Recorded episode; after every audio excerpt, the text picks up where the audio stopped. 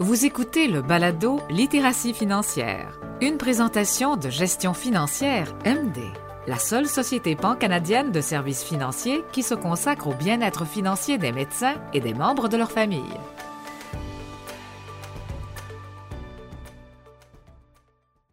Bonjour et bienvenue à ce nouvel épisode du balado Littératie financière. Je m'appelle Elisabeth Gianni et je suis conseillère en sécurité financière.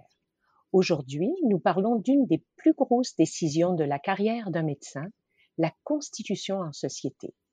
Comme toujours, nous avons invité un spécialiste pour nous donner quelques conseils. Accueillons Julie Gauthier, responsable stratégique de planification de patrimoine et planificateur financier. Julie, merci de te joindre à nous aujourd'hui. Merci de l'invitation, Elisabeth. J'ai bien hâte de plonger dans le vif du sujet avec toi. Super. Comme vous le savez, le balado s'adresse aux médecins qui cherchent à démêler l'univers complexe des finances et à prendre les bonnes décisions pour leur situation. Notamment, est-ce que ce serait une bonne idée d'exercer en société? Pour commencer, pourrais-tu nous parler un peu de la constitution en société et de ses avantages? Avec plaisir. La constitution en société, c'est exercer sa profession sous la forme d'une personne morale et devenir actionnaire ou encore employé de cette société. Votre société est une entité séparée qui a ses propres revenus et paye ses propres impôts. C'est à elle que sont versés les honoraires et non à vous personnellement. Pour vous, les médecins, il s'agit d'une société médicale professionnelle ou SMP. Il y a plusieurs raisons de choisir cette option, mais la principale, ce sont les avantages fiscaux. Il faut savoir que les revenus gagnés par la société sont imposés à un taux nettement moindre que les vôtres personnellement, au moins pour la première tranche de 500 000 qui reste dans la société. Donc, pour récapituler, l'objectif est de conserver autant d'argent que possible dans les coffres de la société où il pourra fructifier. Bien sûr, vous devrez quand même vous verser une rémunération. Il existe plusieurs options et on y reviendra plus tard. Les fonds accumulés dans la société peuvent également servir à rembourser vos dettes. Un avantage intéressant. Corrige-moi, Julie, mais je pense que ces épargnes pourront également servir comme fonds pour la retraite, n'est-ce pas? Hmm, tout à fait. La société vous donne accès à des options de placement et d'épargne qui peuvent être combinées au REER et au CELI. Très bien, mais comment ça marche tout ça? En gros, vous créez une société, une entité juridique distincte, qui est désormais propriétaire de votre cabinet, de votre pratique. En tant que médecin, vous devenez à la fois actionnaire, administrateur et employé du cabinet. Ça fait plusieurs chapeaux. Comme entité distincte, la société doit payer ses propres impôts. C'est avantageux parce que son taux d'imposition est celui des petites entreprises, soit 12% en ce moment au fédéral, contre parfois plus de 50% pour vos revenus personnels combinés, quoique ça dépendra de votre province ou territoire. Bon, examinons un peu la structure de la société. Comme actionnaire, vous en détenez des actions. D'autres personnes peuvent aussi en posséder, mais pas n'importe qui. Et les règles varient d'une province à l'autre. Généralement, votre conjoint et vos enfants peuvent être actionnaires. En faisant de votre conjoint un actionnaire, vous pourrez fractionner votre revenu à la retraite. C'est une option vraiment populaire. En plus d'être propriétaire du cabinet, la société peut également posséder des biens et souscrire des polices d'assurance. Comme entité juridique, elle peut contracter des dettes et peut être poursuivie en justice, sauf pour les fautes professionnelles. Dans ces cas, le médecin est tenu personnellement responsable, il n'y a pas de changement. Comme médecin, administrateur et employé, c'est vous qui avez la responsabilité des services offerts dans votre cabinet.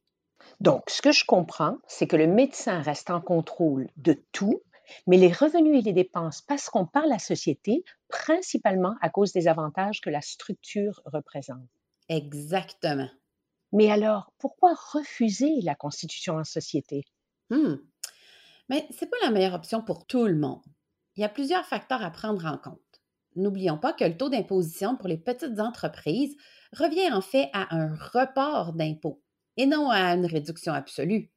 Il est donc avisé de choisir le bon moment comme par exemple la retraite, pour retirer l'argent de la société à un taux d'imposition avantageux pour vous. Rappelons aussi que la société est une structure supplémentaire qui engendre certains coûts fiscaux et juridiques. La société ne convient donc pas à tous les médecins. Donc, est-ce que ça veut dire qu'il y a certains critères à respecter, par exemple? Bien, en quelque sorte, mais ce ne sont pas des critères obligatoires pour la constitution en société en tant que telle. Mais il faut quand même se poser certaines questions pour savoir si c'est vraiment avantageux. Je vois. Quelles questions, par exemple, Julie?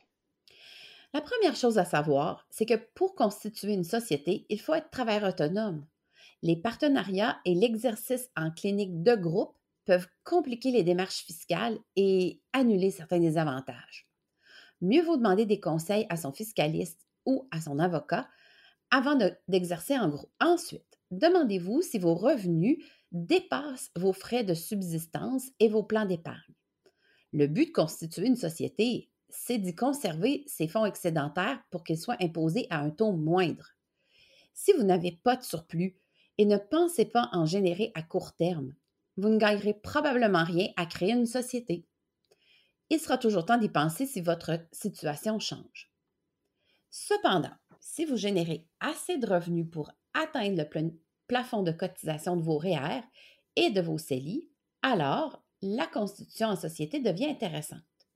Vous pourrez y placer les fonds excédentaires. Et puis, il y a les dettes. J'ai déjà expliqué comment la constitution en société permet d'économiser de l'impôt et donc de garder plus d'argent dans vos poches.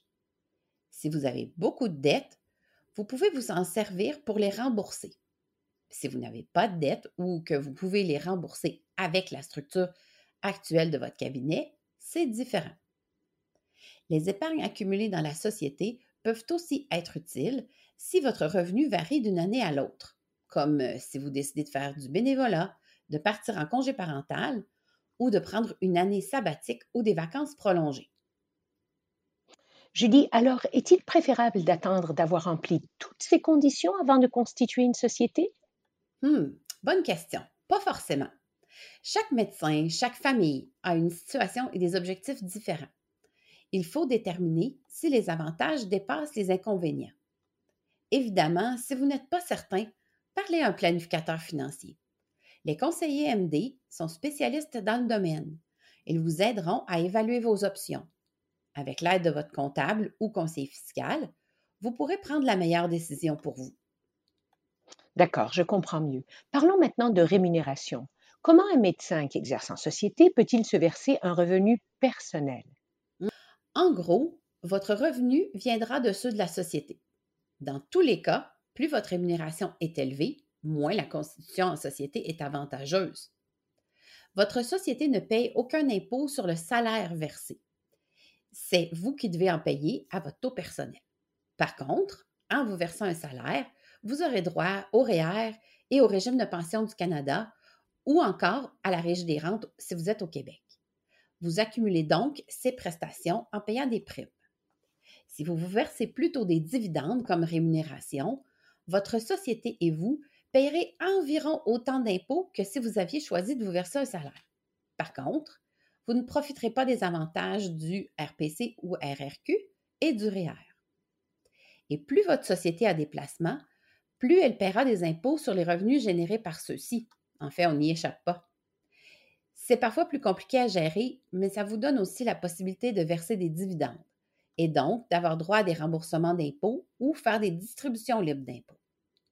Dans la dernière étape de votre carrière, votre façon d'exercer aura peut-être changé et vous pourriez ne plus être capable de vous verser un salaire. C'est là que vous pourriez utiliser les dividendes. En fait, la méthode de rémunération la plus avantageuse dépend de votre étape de carrière et de vos objectifs. Au début, le salaire est probablement plus avantageux, mais vous voudrez par la suite peut-être combiner les deux méthodes, puis finalement utiliser seulement les dividendes. C'est beaucoup d'informations, il y a de quoi réfléchir. C'est déjà la fin de l'épisode. Est-ce que tu voulais ajouter autre chose? Oui, quelques petits points, merci. En fait, je finirai sur cette note pour nos auditeurs. La constitution en société, c'est une décision importante, mais surtout, rappelez-vous que vous n'avez pas à la prendre seul. Des professionnels comme les conseillers MD et les comptables n'attendent que l'occasion de vous aider. Ils connaissent bien le processus et sauront quelle option est la plus avantageuse pour vous. Ils sauront vous expliquer les avantages et les inconvénients selon votre situation pour que vous puissiez prendre une décision éclairée. Et si la constitution en société ne vous convient pas aujourd'hui, ce ne sera pas forcément toujours le cas. Les professionnels sauront vous guider vers les bons choix lorsque votre situation changera. Super, Julie. Merci encore pour ta participation aujourd'hui. C'était vraiment agréable et très intéressant. Merci à toi, Elisabeth. J'espère que j'ai donné matière à réflexion aux auditeurs et que j'ai su bien les renseigner. Tout à fait. Et bien sûr, merci à vous tous, les auditeurs, de nous écouter. J'espère que vous aimez la série et qu'elle vous incitera à découvrir tout ce que MD a à offrir. Une fois de plus, c'est Elisabeth Gianni et ce fut un plaisir d'être parmi vous aujourd'hui. Prenez bien soin de vous et bonne saison d'éclat. Vous venez d'écouter le balado Littératie financière, une présentation de gestion financière MD.